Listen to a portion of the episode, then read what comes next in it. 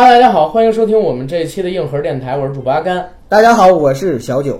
非常高兴呢，又能在空中和大家见面儿，这是我们硬核电台的第二期节目。对，也非常高兴呢，我们硬核电台虽然开到了只有第二期，但是已经有了两万多粉丝，还有两百多万收听。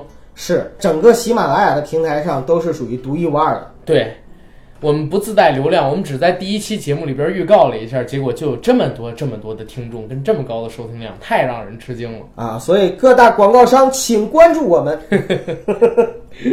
不要脸的啊，寻求一下广告商。嗯，那还是像我们上一期节目一样，跟我们听众朋友们做一个宣导。好，我们的摩拜电台呢，目前准备在二零一八年的四月份，也就是五月之前吧，进行正式的更名，改名就叫做硬核电台。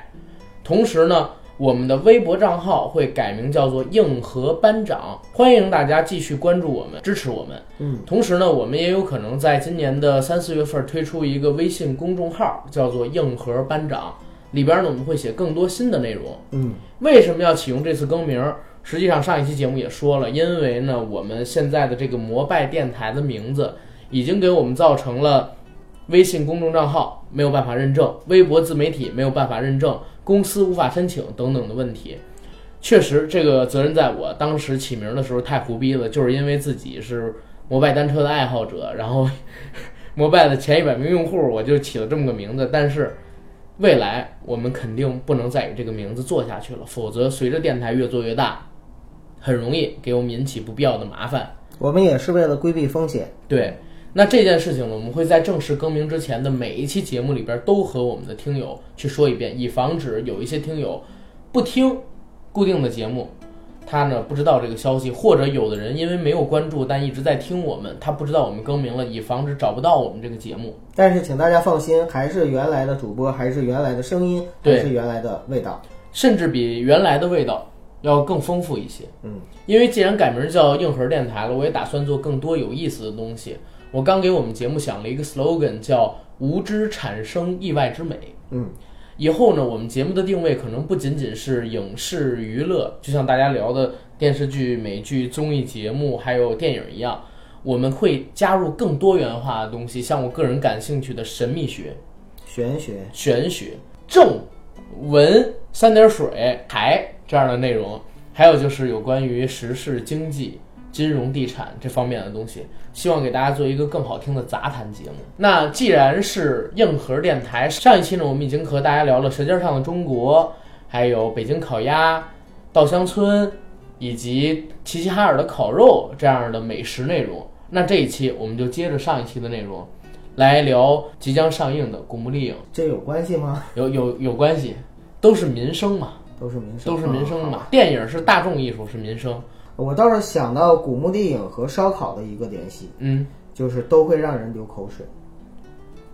哦，就是流口水的这个原因不一样，嗯是吧对？一个是因为腿流口水，一个是因为火腿流口水，啊，一个是因为胸流口水，不是一个是因为胸腿流口水，一个是因为火腿流口水。呸！这腿真圆，不是不是，这这这胸真真长，不是不是，说什么呢？不是，这这电影真白。这瞎说话。聊一聊古墓丽影，我们的性感女神劳拉，对吧？劳拉，嗯，然后这个节目其实我觉得咱们做的有点晚了，呃，是咱们应该在二月十四号情人节那天做。为什么知道吗？为什么？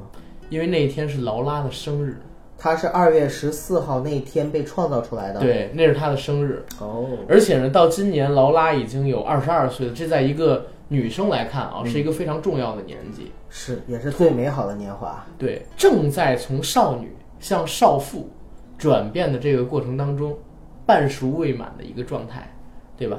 其实劳拉的年龄没有实际意义啊，因为她已经穿越在她的那个时间线里边几十年了。因为她从创造出来就是一个性感的、妩媚的、成熟的女人。不错，劳拉以前是一个性感的、嗯，妩媚的、成熟的女人，用我的话说，大胸大屁股的。嗯，大胸、细腰、大屁股、长腿。对，但是现在劳拉是一个坚毅果敢，对女权形象有着激励作用的这么一个游戏人物，这也？是政治风向的一个变化。对，一会儿我们要详细的跟大家来讲一讲。嗯，那今天我们这个节目的内容呢，主要是分成两个板块儿。一个是想和大家聊一聊劳拉《古墓丽影》这个游戏版本里的前世今生，再有一个呢就是有关于电影这方面有意思的东西，因为毕竟不论怎么说，安吉丽娜·朱莉那一版劳拉都算是经典版了？应该也算是我们这代人心中的一个性感女神的对。标杆了。对，我小的时候看到第一部的《古墓丽影》，当时应该有一个劳拉出狱的镜头，她的管家给她递衣服，让她打扮的淑女一些，让她去参加晚上的一个宴会。但是劳拉轻蔑地看了一眼管家，然后把自己的浴袍就扯掉了，露了一个美背，嗯，说我才不是什么淑女，对吧？管家说淑女要打扮的怎么怎么样，他呢就是重复了一遍管家的话，但是就是重复这句话的意思就是说，只淑女才会那样子，而我潜台词就是我不是淑女。对，把浴巾扯掉了。嘛。对，其实很建议大家再看看这个《古墓丽影》的第一部，呃，我没说第二部哈，我说的是 第一部，因为第二部确实挺灾难的。是。啊，第一部里边我记得开头就是一段很经典的打戏，那也是我小的时候吧对好莱坞大片儿几个印象之一，什么机器人啊、爆裂的枪战啊、很弱脚的动作，相比于香港电影。对。那我们还是先聊聊游戏吧，好啊，或者说从游戏开始。从游戏开始，对吧？嗯游戏的话，其实我不是专家啊，这块儿的话我没有什么权威度。当时我们都不是，对，对我玩的呢是《古墓丽影九》，《古墓丽影九》那是我当时大学刚刚买了笔记本之后，然后从游民星空上边下了一款游戏吧，盗版。我玩那个游戏的时候，我是第一次感受到一台好电脑有多么的重要，因为过去我用家里的台式机玩的都是什么《罪恶都市》啊，或者说红警啊、魔兽啊这类型的网游，或者说老版单机游戏。嗯，从画质上也好，从游戏的环节设置，从游戏的动感、节奏以及音乐这些制作效果来看，都跟我玩的这个《古墓丽影九》有特别大的差距。嗯，尤其是《古墓丽影九》，它好在哪儿？熟悉这系列游戏的人都会知道，动作和冒险只是它一个很小的范围概念，更深入人心的是解谜，层层推进。《古墓丽影九》是我目前玩过的所有的游戏里面啊，就是我仅次于《安琪拉之歌》的一款爱的女性视角的游戏。哎，呃，阿甘，据我所知，《古墓丽影九》是相当于描写的就是劳拉最早的时候的一个故事。对，那是不是你对这部《缘起之战》就是这个新上的电影会更感冒一些？《古墓丽影：缘起之战》不就是翻拍自那个《古墓丽影九》吗？对啊，对啊，所以就是你玩的是玩对了。对，但是我也好多年没玩了，哎，好多年没有玩劳拉了，好怀念。哎，那你跟我讲一讲，就是你在玩这个游戏时候的一个感受吧，从上手然后到后期玩的时候的。我觉得是这个样子，《古墓丽影》这个游戏和我们之前玩的很多游戏都不一样，尤其和我之前玩的很多游戏都不一样。嗯，因为我自己是一个男生嘛，我玩的游戏都是偏重血腥暴力一些的，而这种类型的游戏一般主角都是男性。对，它是我玩的第一款女性视角的游戏。之后就是我刚才说到那个《安琪拉之歌》啊，这个也推荐大家一下，两百多兆，电脑上、手机上都有。那是一个特别好玩的解谜游戏，很小，对内存占用也很小，对你的这个 CPU 它的一个要求也很低，但是超级好玩，建议大家去玩《安琪拉之歌》。好，回到这个《古墓丽影》，《古墓丽影》这个游戏它是女性视角，对不对？嗯，但是呢，动作冒险的元素丝毫不比你玩过的，比如说像是《使命召唤》啊等等等等低，只不过它走的是另外一个维度。在古墓丽影的世界里边，你经常可以下到各种各样的，嗯，具有挑战性、层层关卡的、有怪兽的这种墓穴，或者说山洞里。你还可以攀岩，你还可以在闯各种各样关卡的时候，看到劳拉美丽的躯体、性感的躯体，做出一些很有诱惑性，同时又很有力量感的动作。而且劳拉这个人，我是特别特别喜欢的，你知道为什么吗？为什么？因为我小的时候看了安吉丽娜·朱莉那版的《古墓丽影》，虽然我没有办法去欣赏安吉丽娜·朱莉的这个脸的美跟她的大嘴，但是呢，我还是在玩这个游戏的时候，把他的样貌带入进了这个游戏里，所以玩的时候是有一个很强的代入感的。还有一点就是，你知道我玩游戏喜欢玩第三视角，对不对？对，包括咱玩吃鸡，吃鸡的时候就看出来了。对，你想玩第一视角的，因为你那会儿玩 CS，但是 CS 可能离我就比较遥远。我喜欢玩第三视角的，为什么？因为第三视角的游戏，你可以从屏幕前看到角色在这个屏幕里做的任何事情，它的整体都是在你的这个视线范围之内的，所以我喜欢玩第三视角的游戏就。视野会更宏观。视野更宏观，然后你可以看到它的种种表现。因为《古墓丽影》这个游戏特别精致，嗯，虽然我没有玩过第一代、第二代啊，那个时候虽然画质比较粗糙，人物角色就是脸都已经很抽象了，而且音乐等，哎，音乐其实挺好的，音乐一直是《古墓丽影》系列的一个特长。嗯，但是呢，你可以看到制作方经常会在一些不经意的地方给你一些劳拉在你玩家本身控制之外的小动作。这些小动作其实就体现出了它这个游戏的精细程度，在当时的时代里边肯定是做到顶尖的，所以我觉得《古墓丽影》这个游戏确确实实是一个非常好玩的游戏，而且我玩第九部嘛，第九部的时候他们是刚刚换了一个制作引擎，所以画面非常之逼真，达到了我们现在玩的这个吃鸡它的一个水平。哦，那呃，我记得《古墓丽影九》是二零一三年的作品，那个时候就已经达到了现在吃鸡的这样的特呃，效。，对，因为吃鸡是网游，嗯，那个不是单机嘛，对所以单机游戏它在画面上做得更好一些。对，嗯，所以我玩这个《古墓丽影九》的时候，我是觉得非常棒的，超越了我当时玩的所有游戏的快感吧，单机游戏的快感，啊，还是比不上 DNF 在我心目中的位置的。因为那个还有我的青春，我的战友们，这个的话就是我独自一个人在家呢，无聊的时候可能都会拿起来再玩的一个游戏，我觉得是特别好的。《古墓丽影九》呢，好像也是一部重启之作。对，呃，而且重启之后呢，据说把劳拉的角色设定呢，相对弱化了一点。对，就是不再是一个上天入地无所不能，然后特别全面、特别强势的这样的一个女性，对，而是有自己的人格，有自己的软弱，嗯，这种。因为我没玩过，呃，但是我知道《古墓丽影》这个画面特别的漂亮，对，而且很多人，我记得当时，呃，有很多人拿它当壁纸，你知道吗？我知道啊，因为它画面就是很好看，我还用过一段。你也用过？用过，嗯就是劳拉最经典的镜头永远都是她持双枪嘛，对，穿短裤，然后一个细背心儿露大胸跟细腰，就是紧身衣，对，然后梳一个马尾辫儿。对，她那个镜头在每一部里边都有的，所以我经常会拿这个做自己这个电脑屏保哦，啊。但是如果你要说这个劳拉角色的诞生史，可以这么来讲啊，嗯其实，在九六年的时候，《古墓丽影》发行了第一代，嗯，第一代当时的销量就已经卖了七百万套，七百万套，大家可以想象一下，这在单机游戏领域里边是一个什么样的概念？尤其就是在九十年代，因为九十年代还没有那么多人有电脑，非常牛逼的一个水平了。而且最后最终销量应该是超过八百万套吧。劳拉这个角色在最开始的时候，其实是想给他设定成一个男性角色。这个男性角色呢，比照的就是嗯哈里森福特那一版的就是夺宝夺骑骑兵对印第安纳琼斯。但是游戏的制作公司就是在制作的过程当中，就是想这个角色会不会和哈里森福特重复了。于是就有了这样一个计划，诞生出了第一个为女性角色主角的动作冒险游戏，而且又是当时的这个三 D 大作嘛，对吧？所以劳拉这个出现是很有革命性的，而且呢，当时当时创作出劳拉这个角色本身的制作方有两种谣传，第一个呢是说他带入了自己一直想要但是没有生出来的这个女儿的样子，因为这个劳拉角色的创作者生的是儿子，但他想要个女儿，所以说劳拉是他的女儿。后来也有人传说说，就是劳拉是他的性偶像，比照了玛丽莲梦露，还有一些杂老在一起对好莱坞黄金年代的那些性感女星的形象杂糅起来了。而且劳拉本身呢，在最开始设计出来之后，也是要把它打造成一个性感偶像的。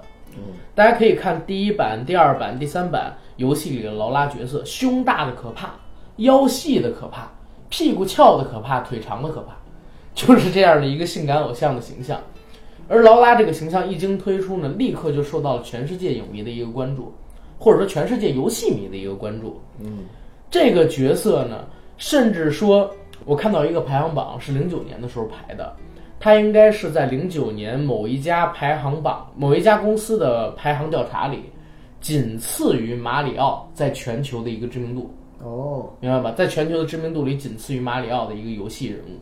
如果说作为女性游戏角色的话，她是排名在第一的。那是非常成功了。对，就比如说，我现在问九哥你，让你想起一个以女性为视角的游戏，你会想起来谁？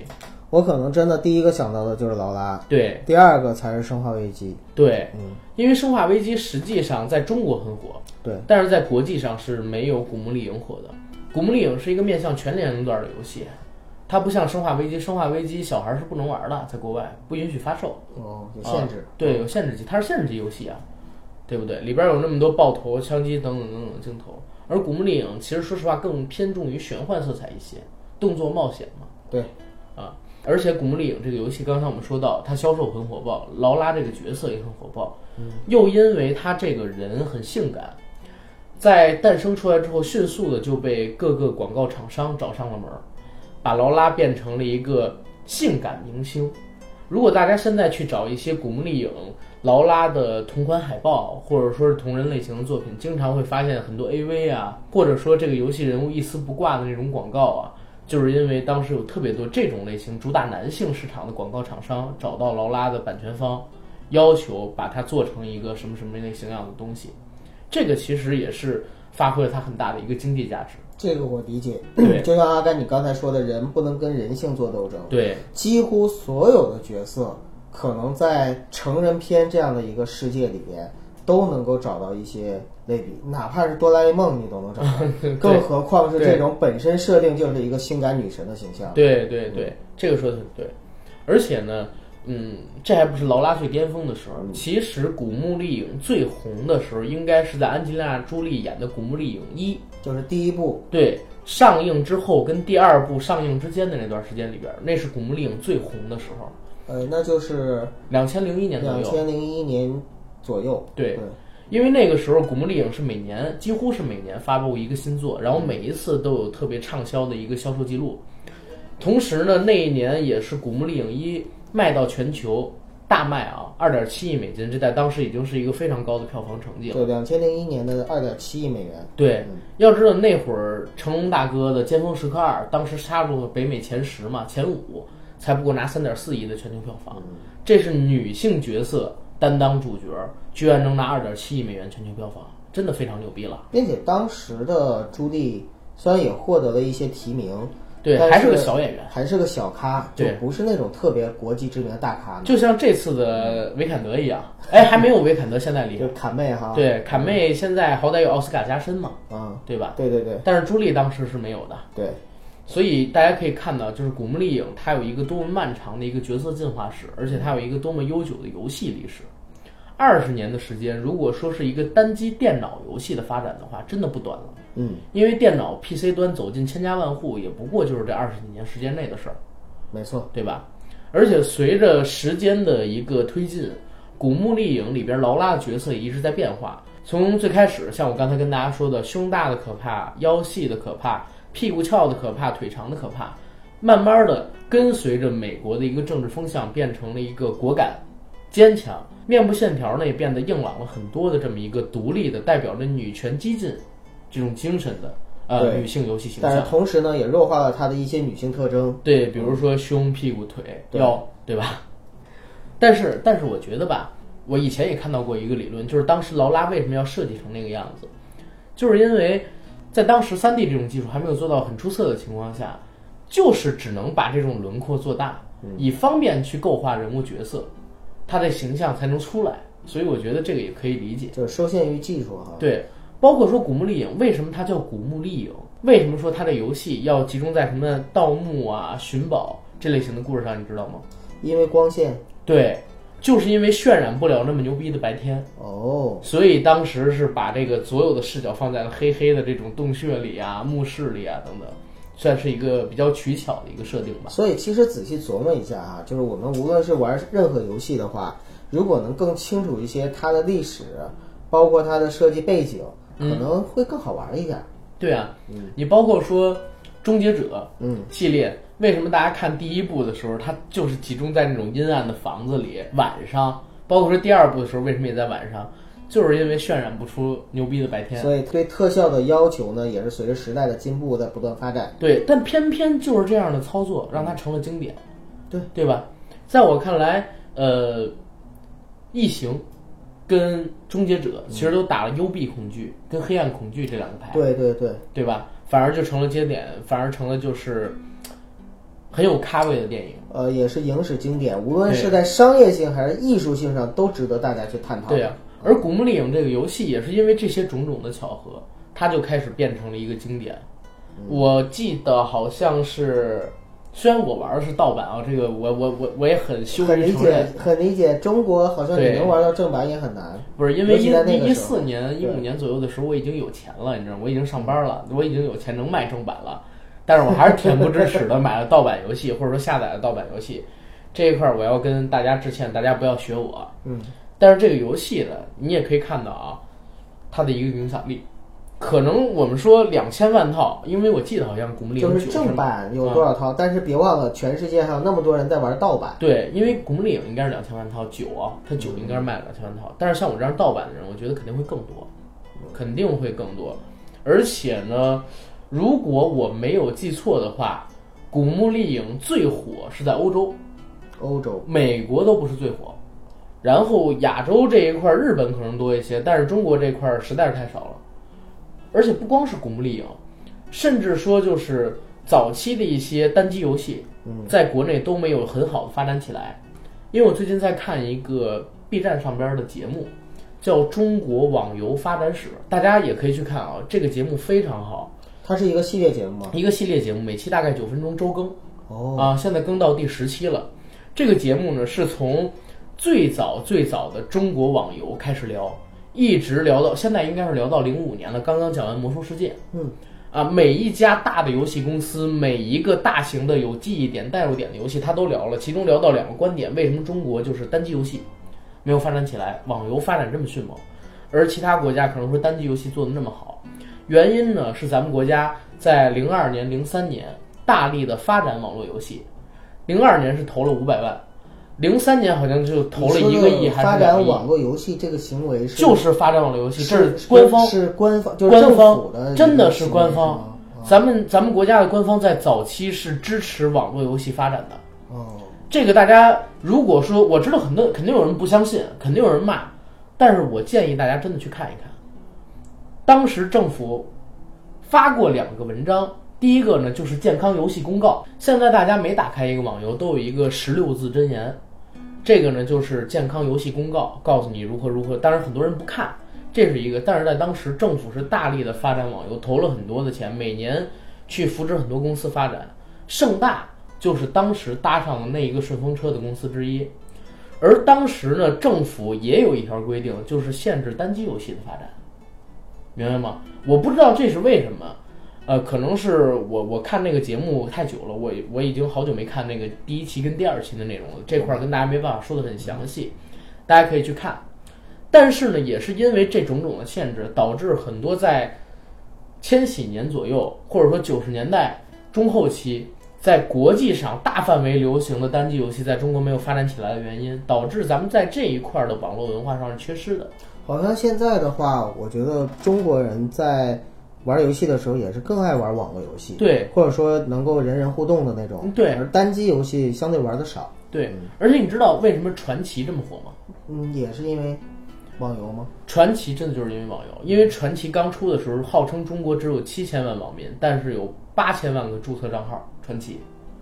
所以现在的很多页游为什么还不放过传奇，就是因为传奇记载了他们那个年代的一个光荣跟梦想。就是啃老的能啃一批，呃，对，因为玩这个传奇页游，比如说《贪玩蓝月》这个游戏的很多都是七零后、八零后，他们就是当时玩传奇的那批人，然后现在看到传奇私服被改成了各种各样的游戏，就冲进来，一刀九九九级是吧？三元叫爸爸，五元叫爷爷，十元叫祖，他们就很兴奋。哎，我现在看到的最新的一个在今日头条上不断的刷我的眼球的新闻，就是，呃，这家公司要倒闭了，竟然请了四个明星没有充值入口，然后一张那个张家辉、古天乐、刘烨，还有一个谁来着？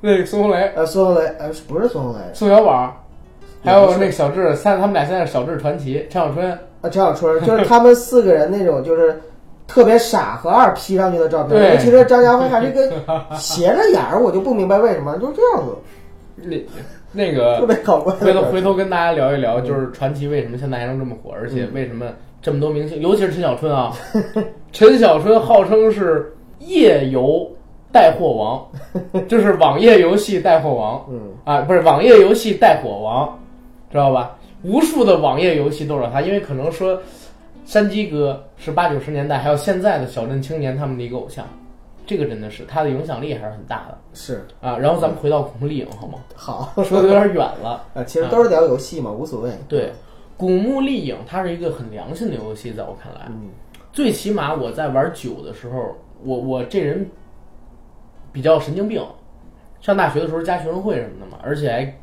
就是闲暇时间很少，我用了大概什么话？就加学生会就是学生病，就是神经哎病吗？神经病，真是神经病哎，反正我是没去过。啊，是吗？我当时觉得我不是，我现在回想，我当时自己傻的可怜，嗯我以为加了个学生会什么的就能对我就业什么的有帮助，嗯实际上我还是靠我自己，跟学生会没什么关系。不过也有好处啊。呃，昨天刚发生了一个事儿，我新买了一台电脑，嗯，电脑的地址给写成了那个我们学校的地址，明白吗？寄到你们学校，你还能找回来。对，因为怎么回事呢？我在上学的时候用过一段时间小米手机，嗯，我不买了一小米的笔记本吗？明白，就是你的注册账号上面的地址，默认是那儿是那个地方。呃，结果呢，我就打给了我们班主任，我们班主任居然还记得我。我们班主任说没事儿，你把地址发给我吧，老师帮你接了，然后再给你发过去。哎呦，我真感谢我们班主任。所以当时啊，你们在学生会里边谢你啊，甘说，哎，这这学生不管哪年毕业的，竟然还有我的电话号码。我靠，我真没有，我是跟我学妹要的。我学妹毕业了两年吧，我毕业了也也快三年了。哎，不是不是，啊对，然后呢，我都已经把他的就是手机号都已经，这一点你不如我。我有我有老师的微信，你知道吗？那个我没删。去年回呃不是我前年的时候回学校的时候，因为某些事情还要给我给我老师打电话，然后我还能够从我的手机里翻出他的电话号码。是吗？嗯，因为你要知道，我毕业的话是应该整整十二年一个轮回了，而且中间我换了手机都换了无数了。还留着呢。不是，也是后来加了微信之后别人给我。你我我是这样，因为我原来用安卓机嘛，后来上班之后开始用苹果。对，苹果没法跟安卓机导东西，当时好多手机号都已经遗失了，但是微信我一直都有。我微信上找了我的老师，我老师说行，我帮你接，我又不好意思直接找我们老师要他电话，说我让快递人发给你，因为当时我天天上学生会，帮我们老师办干活儿去，你知道吗？现在跟我们老师说我把号删了，特别不好意思。就是通过其他渠哎，对对对，又找到老师的电话，默默的把那个派件派件人的信息改成我们老师，然后老师去帮我转这么一个电脑回来。哎，我讲这个故事的原因是干嘛你讲这个故事的原因就是说小米，啊？呃，就是现在很好用，不是不是不是，跟这个劳拉的关系是什么？我怎么给忘了？不是就是那个现呃，反正就是你讲的小米嘛，你你说那个就是古墓丽影是一个良心的制作，嗯，呃，然后呢就是它。嗯啊对是一个我，想到了，我想到了，嗯我说当时我很神经病，所以我花了特别长的时间才最终玩通关。我应该花了不到一学期吧，两个多月的时间。嗯，我我记得好像最牛逼的人是用了两个多小时就通关了《古墓丽影九》，我不知道为什么我玩了俩多月。所以年轻的时候在学校千万别着急加什么学生会，当什么班干部，多玩会儿游戏，多交交女朋友，多跟女朋友出去开房，享受你的人生，不要把你自己的大好时光浪费在可能对你未来一生没有帮助的一个学生会里。大家一定要记住这一点。当然，我这也是我自己的片面的看法啊。也有很多人在学生会找到自己的幸福，因为像我本来也是在学生会里找到我大学的女朋友，所以对我还是有点帮助的。说回古墓丽影，游戏这一块呢，我们其实可以看到最近几年古墓丽影它从一个性感的、成熟的、腰细的可怕、胸大的可怕、屁股翘的可怕、腿长的可怕的劳拉，变成了艾丽西亚·维坎德现在可以扮演的这样一个硬朗的、坚毅的劳拉的角色的形象，没有那么物化女性了。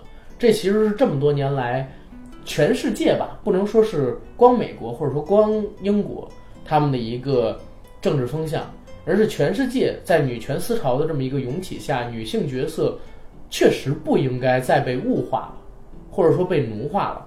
我今天又看到了一个好玩的消息，金花说自己拍了一个日本的小电影，嗯，我给他回复了一个，我说那以后是不是应该叫你金老师呢？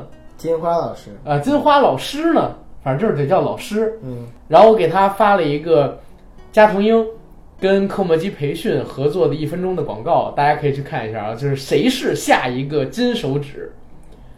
AV 男优补全计划，加藤鹰老师直接培训的那个。你知道我我第一反应是什么吗？嗯，我第一反应是不会是人兽的那种小电影吧？呃你不能这么说，不能这么说，你人家肯定是跟那个什么，呃，他喜欢的《生化危机》的里边的丧尸啊等等 这种类型的小电影，当然不开他的玩笑了啊。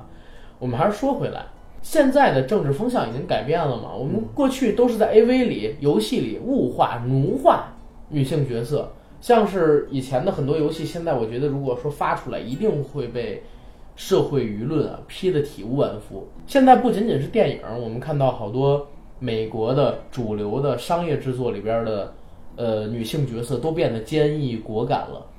现在我们看到游戏角色都已经变了，女性的特征都已经被隐藏起来，看不到那么大的胸了，对不对？好都穿着厚厚的裤子。好像你这么一说还真是哈。我仔细的回忆了一下今年的奥斯卡获奖的影片，都别说就各种身材了，我觉得脸长得都越来越男性化了。人家参加奥斯卡都穿黑色礼服，嗯，知道吧？现在是美国文革嘛，对不对？唉，所以说全世界都这样，全世界都这样你，也别说啥，还好中国。其实说实话，我觉得历史总是这样波动性的发展的，对吧？我觉得中国的男人，现在的男人啊，其实挺尊重女女性的，普比比西方或者说比其他国家要尊重女性尊重的多，对不对？反正反正中国男人是有是有女权意识的，对，嗯或者说就是怕老婆，对不对？我就特怕我媳妇儿，我女朋友。嗯，我跟大家公布一个事情，我最近连着接我女朋友下班儿，坐一个多小时的车过去，而且我公交卡还丢了，我都是跟朋友这个借零钱。有一天发现，哎，我忘了跟朋友借零钱了，我又跑到那个地铁旁边的这个小卖部，你就不能跑到地铁旁地铁里买一张公交卡吗？我没有现金，我从来不拿钱，我钱包不跟你说前两天好像也丢了吗？嗯，我跟我女朋友说，我说我钱包丢了，然后我手里边没有卡，没有现金，我没办法，我就上这儿买了一根烤肠，然后给了人十四，让人找了我十块钱，然后我去买的地铁卡，然后就发生这种恐怖的事情，你知道吗？那也得赶过去去哄他，什么叫给了十四找十块？我有点不理解四块钱烤肠钱，我给了他十四，我要十块钱现金拿去买卡。啊！你拿微信转了一下十对四块钱，对，哦因为我怕我不去，人家生我气，你知道吗？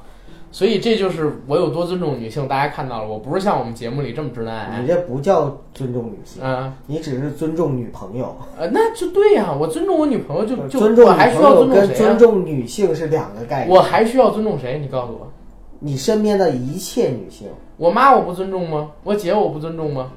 那也不我同事我不尊重吗？我最需要尊重的就是我女朋友，就我们我只爱我女朋友。我们不探讨说这个女权主义和或者说那个就男女平等应该是怎么样一个表现形式。对我相信对每个人来说都有不同的理解。对但我就是说啊，在游戏里也好，影视作品里也好，我们看到的整个的是就是好莱坞也好，就是整个西方的这样的一个政治风向，都是在女性意识崛起和女权主义运动愈发激烈的这样的一个状况。嗯，所以大家在看电影的时候呢，也可以从中看到一些苗头。你永远不可能说把一部电影你，嗯，可能这也是我们的价值哈，啊，就是我们能够让听友朋友们或者说影迷朋友们在看电影之余，能看到一些电影以外的东西。对。嗯那我们现在就来聊聊电影吧。电影以外的，我觉得已经聊挺多的对，那我们就聊开始聊电影了。三月十六号，最新一部的《古墓丽影》就要上市了，对吧？对，然后呢，也是照着我玩的那个《古墓丽影九》改的，所以我一定会去电影院去看。嗯，我看了很多剧照，有很多的电影场景就是直接在致敬我当时玩的那版游戏。呃，其实《古墓丽影一》就是这样，就是它在游戏的还原度上面对，是得到了游戏的这个啊呃这个玩家的一致好评。对，嗯，因为《古墓丽影》它本身，我觉得改成一个电影是很容易改的。它跟《使命召唤》啊这种我喜欢玩的其他的游戏还不太一样。嗯，因为每一部的《古墓丽影》都有不同的关卡、不同的任务、不同的玩法、不同的场景，甚至说女主劳拉在这些年的变化当中也是有的啊。他人物性格的饱满等等等等的东西，经历的事情都有，所以它很容易就改成一个一个独立的电影故事。嗯，相比于其他的游戏改编电影来说，《古墓丽影》也是很难出错的一部。嗯，为什么呢？我们看到什么《极品飞车》当时也改过游戏，《魔兽》也改过游戏，哎呦，生化危机，生化危机也改过，生化危机一二三我觉得还行。因为生化危机，说实话嗯是我最喜欢的游戏改编电影，真的假的？第几部啊？呃，整个一个系列，我靠，后后就是四五六，你还看得下去？四五六七你还看得下去？我一直追到尾啊。是吗？我、嗯我去年吧看了《生化危机》最新一部是六还是七，我忘了，就是终章那个。呃，对，就是终章，我也忘了是第几部我是真看不下去，啊。我还挺喜欢一二三的，因为为什么？我觉得四五六跟开了挂一样，你明白吗？就越来越厉害呗。啊，对，而且跟游戏已经完全不搭嘎了，嗯，对吧？因为游戏的话，爱丽丝已经不是主角了，现在因为我不玩游戏。啊，好吧。然后古墓丽影呢，就是从一而终，劳拉一个人，嗯，这个其实也好，因为《生化危机》它是一个故事，对吧？这个对故事是一直没有讲完，在持续的来出。对，而古墓丽影是系列性。，对系列性的，就是发生在这个人物身上的各种故事，可以把劳拉看成是美国的卫斯理，其实特别像，嗯非常像。非常像，对不对？那美国的卫斯理，卫斯理这么多部小说，其实你也不知道到底都发生在哪年。其实如果这卫斯理上百部小说了吧，对不对？没错。按一个人六十岁来算，哎，对，按一个人六十岁来算，他从二十岁开始遇险，到四十年的时间里边，我觉得这上百本书应该写不完，你很难去勾他的一个时间线，明白吗？对，啊，那我们现在来看这个《古墓丽影》的话，也是一样的。这一部的故事应该是在朱莉那版之前，就是起源了，缘起对之战。缘起之战对缘起之战。对。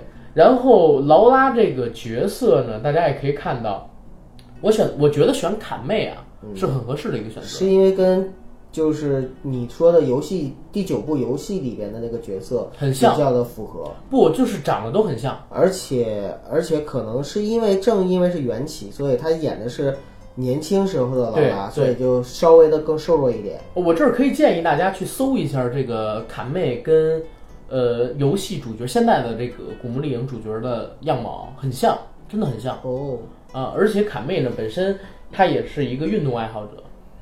我前两天为了做这期节目，我搜了一下坎妹跟古墓丽影相关的新闻，我看到了一条她在训练的视频，哎呦，好牛逼啊！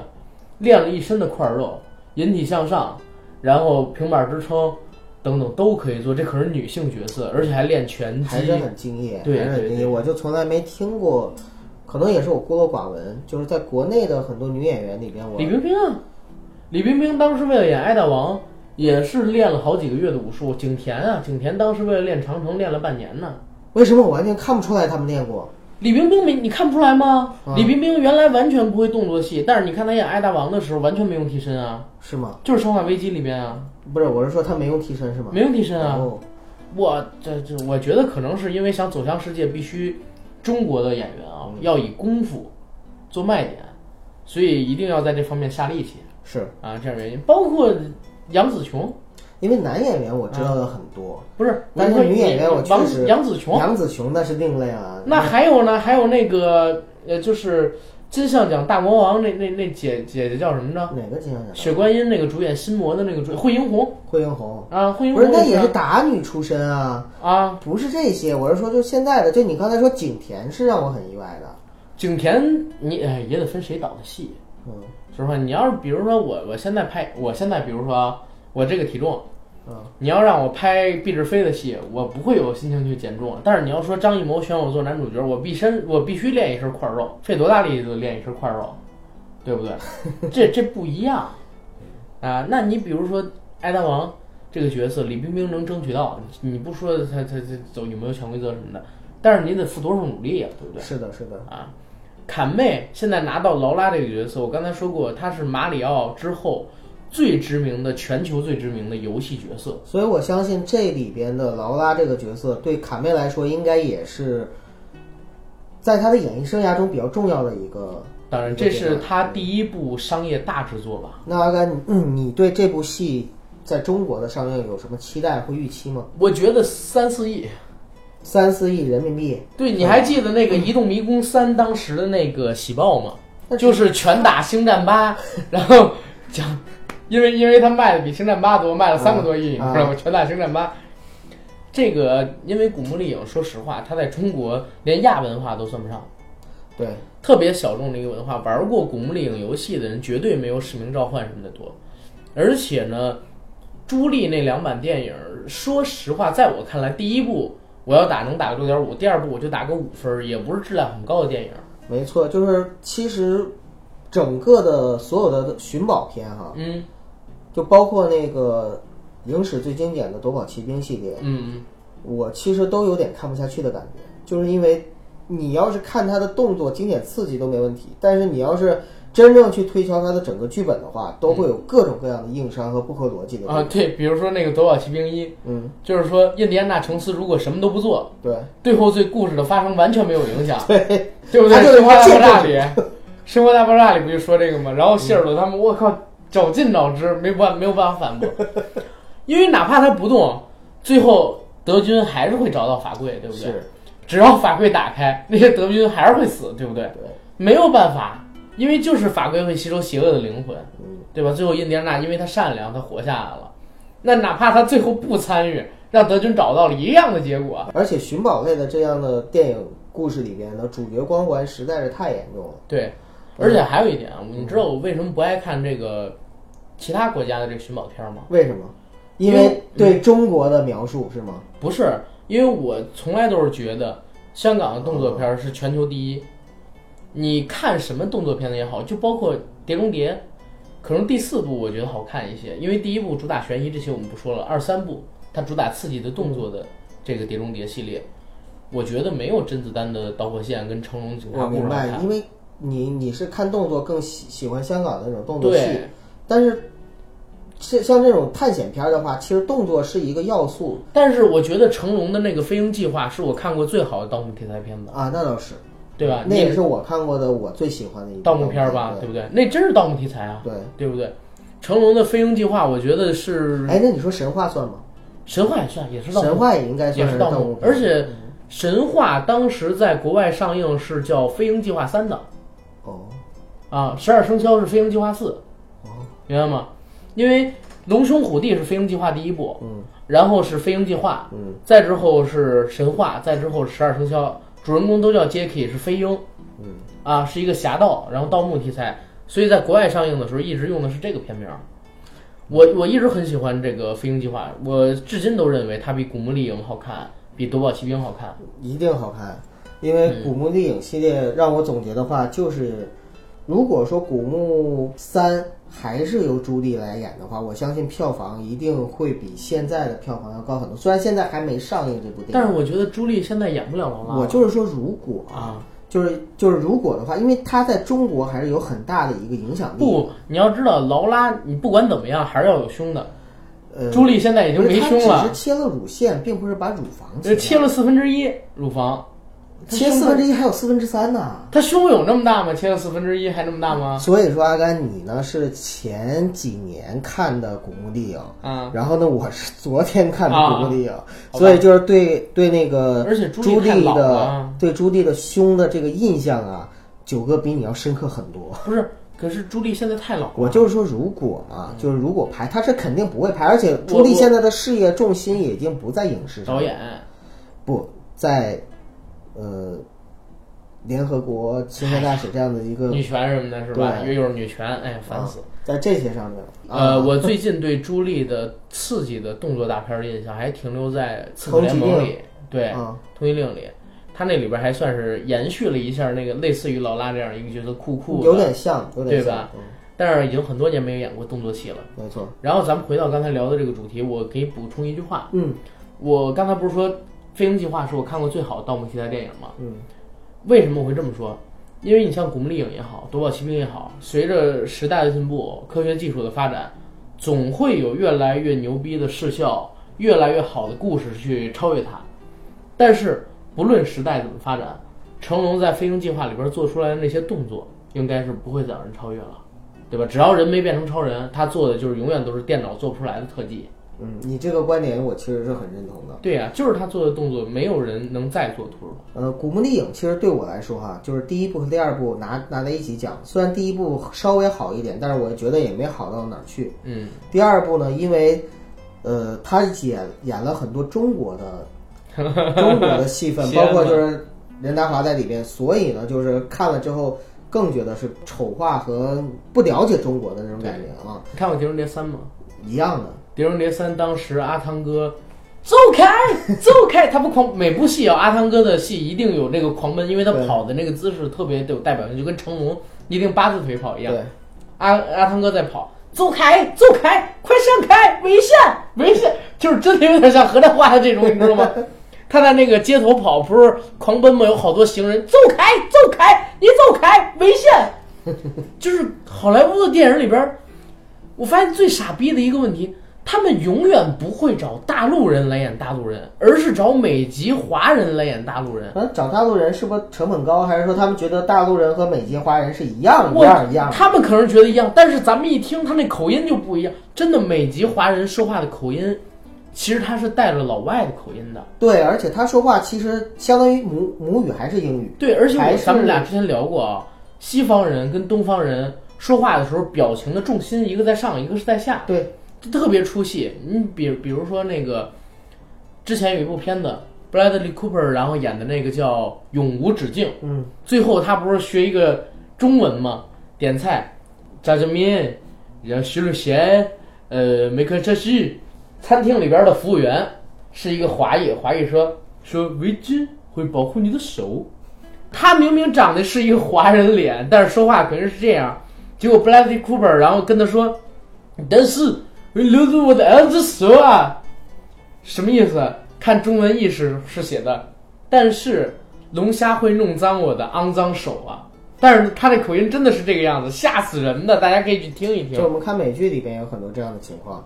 比如说那个《生活大爆炸》的对梅毒驴子是吧？对，说白了就是还是刻板印象吧。就像我们对老外肯定也会有一些这样的我。我们可能也觉得，就是在中国的老外呃，跟那说个老外说的口音。如果他拍这个戏呢，他就是为了美国市场的话，我也理解，因为因为他受众嘛，就是老外嘛，老外听他他他就就是中国人在里边可能就是一个符号，或者说东方面孔就是一个符号。对，我觉得真的在亚洲啊，就是但是白人如果歧视亚洲这个东西真的是，哎，你知道现在亚裔要细分吗？我知道啊。就是亚裔细分法案我，在美国很多州现在已经开始你知道这个是谁推动的吗？呃，那个特朗普不是越南裔跟韩裔。农历新年最开始是叫 Chinese New Year，嗯，后来呢，也一直都是这么过的啊。韩国人提议韩国人跟越南人提意见，说叫农历新年。然后这不大表姐今年过年的时候发，就因为发了一个这个推特还是微博我忘了，对然后就被中国网友骂得很惨嘛。对，因为这个事情在国际上说实话很敏感，就是农历新年，原则上农历这个东西是从中国发明我觉得的。国际上，尤其是美国，敏感东西太多了。对，你说一句话，啊，给黑人一个白眼儿。但是我觉得刘雯，你刚才说的大表姐是刘雯，不是詹妮弗那个。对对对哎，是刘雯。咱们咱们一定要说清楚啊！我觉得这个确实是有问题，为什么？因为英语里啊，就是现在的这个 Chinese New Year 跟农历新年，它是有单指意义的，明白吗？有单指意义的。如果他写了农历新年快乐，实际上就是故意在规避中国新年，你明白吗？因为现在有单指意义，嗯，这个这个跟当地俚语啊等等都有关系，有单指性的意义，就是为了规避中国新年这四个字儿，故意说成这个，就是为了要讨好韩国跟越南的这民众，因为他在走国际化嘛，嗯，他在走国际化嘛。那走国际化也但是实际上，我觉得网友这个观点，嗯，骂肯定是有错儿，但是这个观点就是说，你是不是要走国际化？你是不是为了要讨好韩国跟日？这个是对的。为什么呢？因为这两个词是有非常非常明显的单指意义的，在英语里，明白吧？所以他不可能故意，就是说我没弄清楚，我随便用了一个词，这是不可能的。他肯定不是随便用的。如果你了解这两个词的意义，尤其是在美国已经闹得很大的一个情况下，可能他不了解呢？你绝像对赵薇还还能穿国旗装呢？呃那是赵薇她当年傻，嗯，呃，但是大表姐可不傻，尤其她在美国，她本身就在美国工作呀。就是她了解这种文化，了解这种敏感点，对吧？因为这个事情已经闹了很多年了，你知道吗？嗯，闹了很多年，现在很多美国的城市都已经把中国新年叫成农历新年了，明白吧？所以这个东西在美国是一个人尽皆知的事情。他如果说在美国工作的情况下，他也搞不通这一点，我觉得他就是纯粹扯了。而且你看他也没有实际上来回应这句话。就像赵薇那件事情，我的观点就是，就算你是无心之失，但是你的愚蠢也值得被骂。对，所以被泼粪了嘛？当时对，当然泼粪肯定是不对的啊，对，泼粪肯定是不对的。泼粪这件事儿肯定是不对的。嗯对我要在现场，我都会揍那小子。对，但是你穿穿这个啊，但是穿这个肯定也是不对的。对我们就是两边都帮着各打五十大板，对对对对对对吧？然后还是说回劳拉好吗？啊，又聊远了啊！我们啊再说回劳拉，就是劳拉这个角色，或者说古墓丽影，如果说我们的听友朋友以前，比如说像我这样的人，嗯，八零后和七零后，可能我我觉得在我们心中，劳拉或者说古墓丽影一二里边的朱棣，嗯一定是我们心中当年的一个性感女神。对，而且不仅仅是性感女神，我玩了那个游戏之后，因为我也查了很多有关于劳拉的东西嘛。还学到了很多精神，是吗？呃，不是，我觉得她还是我的一个偶像。嗯你知道劳拉特别牛逼，她有就是超乎常人的体能，比如说攀爬能力。嗯一个瘦弱的姑娘，她可以自己一个人攀爬五六个悬崖，而且中间不带喘气的，力大无穷。力大无穷。而且她如果说砸东西的话，不论什么东西都能砸碎，嗯，对吧？持双枪，枪的子弹是没有限制，他身上可以背无限的子弹，他的力气很大，然后还可以潜水，潜水最少潜几分钟，而且呢有暗流，有地下水域、污泥这种情况下，他全部都可以轻松的游开，嗯，而且他的枪法极准，经常一个人干一个师一个团，还可以干掉各种各样的怪兽，嗯精通各种各样的武术，你知道吗？嗯所以确实是很牛逼。那你看，在你你看到的劳拉就是游戏里的，我看到的是电影里的，因为我没玩过《古墓丽影》的游戏。那在电影里的劳拉呢，就是也有类似的地方，就是第一是它有一个像呃《零零七》里边的那个 Q 博士那样的一个助手，对对，然后还有一个呢，像蝙蝠侠布鲁斯·韦恩他的那个管家那样一样的阿尔的这样的一个管家，对。他是飞天入地无所不能，几乎是所能够驾驭所有的能够驾驭的东西。就是说白了，就是他会骑一切他能骑的东西，包括马，包括鲨鱼，包括男人。包括男人，他能驾驶的包括飞机，包括摩托，包括车，包括潜艇什么，就各种各样的东西，工具。他是超级有钱，也是都不知道他的钱哪儿来的，那么有钱。墓啊，然后各种各样的那种呃知识也是非常丰富，对，呃，就是好几个博士五千年，什么各种各样的知识都非常丰富。他不光是枪打得准，他飞刀射的也非常。从玛雅文化到古中国到埃及关键是他还是个语言天才，他能够懂得各种各样的语言，包括中文都说的很溜。对，在我心里边只有郭敬明能跟他一起媲美了。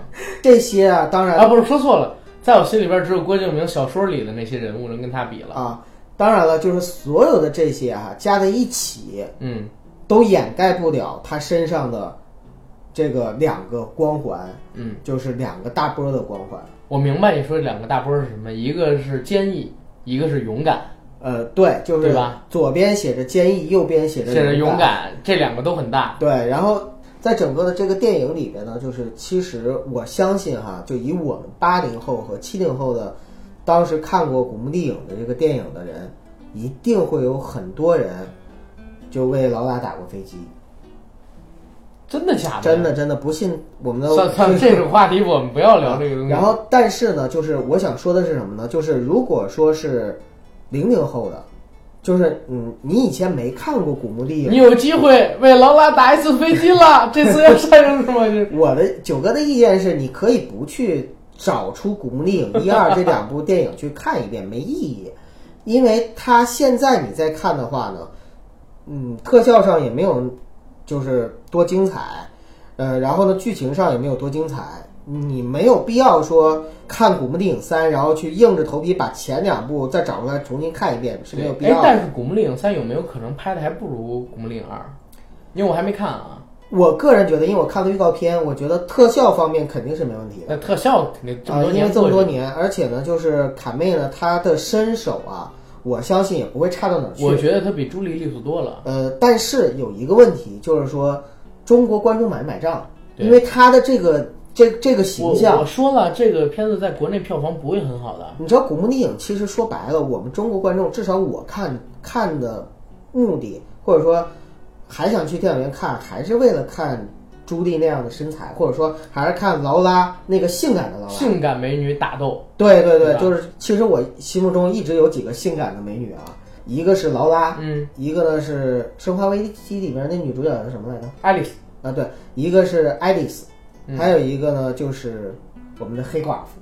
黑寡妇，啊，我我一直都不是很欣，我不是一直很欣赏得了斯嘉丽约翰逊的美，那你也欣赏不了朱莉亚·罗伯茨的美，所以说我欣赏得了朱莉亚·罗伯茨的美，你你刚才还说欣赏不了她的美呢？我欣赏不了那个谁安吉丽亚·朱莉的美，啊，对对对，我说错了啊，朱莉亚·罗伯茨我挺喜欢的我，说错了，就是那你也欣赏不了朱莉亚，不是？那你也欣赏不了安吉丽娜·朱莉的那种美吗？我欣赏不了脸，我欣欣赏不了。对，我明白，啊因为你可能喜欢的还是东方女性的那种美，呃，西方女性的话，我更喜欢那个就长得精致长得，漂亮的，对对对，精致一点的。精致一点的。你比如说像是那个 Christina，嗯，还有我想想啊，有一个明星我特别喜欢，但是现在也已经三十多岁了啊，詹妮弗·康纳利现在四十多岁了，那个我也很喜欢。因为你像我刚才提到这，还有还有呢，还有两个，一个五十多岁的 叫那个莫妮卡·贝鲁奇，嗯，还有一个三十多岁的叫什么呢？就就就那个《罪恶都市》里边跳那个艳舞的那个美女叫什么呢？不知道我特喜欢杰西卡·阿尔巴。啊，杰西卡，因为、因为像我刚才提到的这三个呢，它都是属于呃长得不不是很精致我不喜欢野性美女，啊、对，但是确实很野性，就是说白了就很性感的那种。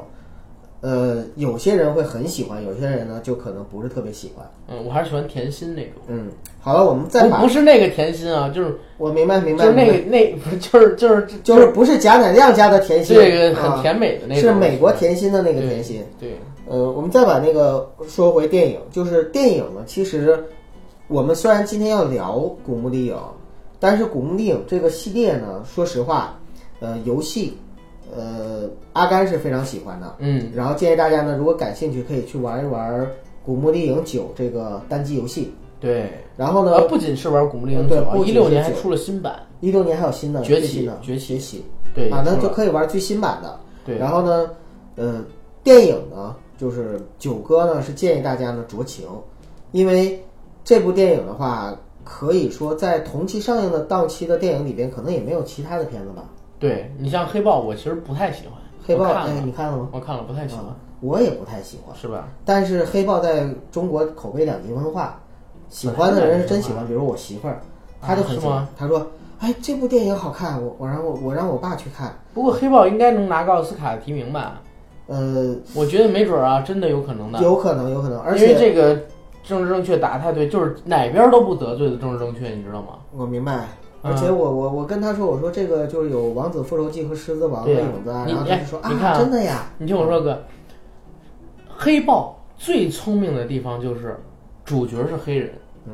反派也是黑人，嗯，然后讲的呢还是黑人平权的故事。我看了一下，里边没出现几个白人，对啊，你想黑人平权本来就已经很讨黑人喜欢了，嗯，黑人平权打的还不是白人，白人也不，对不对？这个剧本写的太妙了，我操！最佳改编剧本了，绝绝对最佳改编剧本提名了，这 就这么讨巧的片子，我的天哪，对不对？所以所以在哪方都不得罪嗯，对，美美国市场特别好，绝对是有这个原因在的。现在就是政治挂帅嘛，全世界现在都在搞这种东西。但你跟我的话，我还是喜欢看那个呃神奇女侠在电影上，而不喜欢看一堆黑人，包括我审美不了的那种黑人女性角色在你电影。你知道神奇女侠为什么选现在的女神吗？不是为什么？就是因为她胸小，呃，因为现在的女性角色不允许露那么多的胸，嗯，所以现在的哪怕是神奇女侠也已经变得胸小了很多了，变成平胸了。我很郁闷啊，这一波风潮什么时候能过去啊？这波风潮短时间内，我觉得可能是过去不了，因为老美都没见过历史上有这么大的，就是说所谓的美式文革是吗？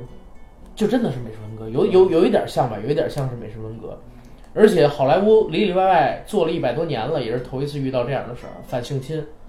这个这个东西现在牵扯的太多了，也不可能就是短时间之内就这么玩了。我反正是这么认为啊。嗯，呃，老美现在也是，今天我跟九哥不是在聊吗？我说中国人的美国梦碎了，嗯，对。现在最起码没说全碎，碎一半了吧？稀碎啊，我觉得是对稀碎啊，已经对稀碎了吗？嗯好吧，好，然后哎，前两天我还看一新闻，嗯有一哥们儿是在北京卫视看到的吧，打官司，嗯他就是那个找了一家投资公司，然后说承诺给他一比五，然后投资了一比我我我忘了是多少美元了，多少万美元？最少五十万，最少五十万美元，好像两百万，两百万他。投资两百万，然后结果他他是家家人也有那什么吗？对啊，然后结果打啊水漂，然后打水漂，正正常啊，关键是查出来那个公司还没有资质，他只有一个翻译的傻了，资质。那就是傻。现在怎么也得找环球之类的公司对，他只有一个翻翻译的资质，连那个就是办这个的，就是中介的资质都没有。EB Five 其实说实话，就是你投资移民，给美国创造十个十个劳动力嗯，啊，十个就业岗位，然后就 OK 了。对，但是呢，现在的美国其实说实话，就业率已经到了一个很高的位置，失业率很低很低了。老特上台以后，真的川普上台之后，失业率现在反正我觉得啊，已经是历史低位了。然后你现在再说有关于就业方面的问题，已经是另外一个话题。现在聊的更多的还是就是财政，包括说税收减免啊等等等等方面的问题，还有种族歧视这方面的问题、平权的问题。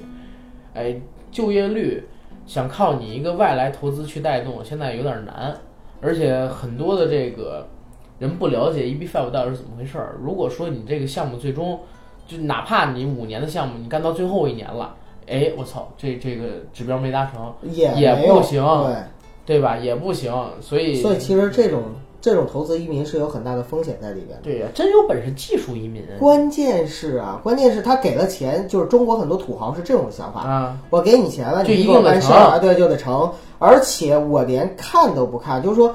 就是我，我连自己去去经管我都不经管，我就觉得说我特别充分的信任中介，我把这东西给中介了，中介就一切帮我搞定，OK，对呀，就而且而且你知道吗？现在好多国人很傻，你知道吗？嗯就是有的人是觉得就美国好，我一定要去美国，但是实际上美国双重征税，全球征税，全世界征税最狠的国家就是美国。你到了那边去，我操，纯粹就是给人造人民币的。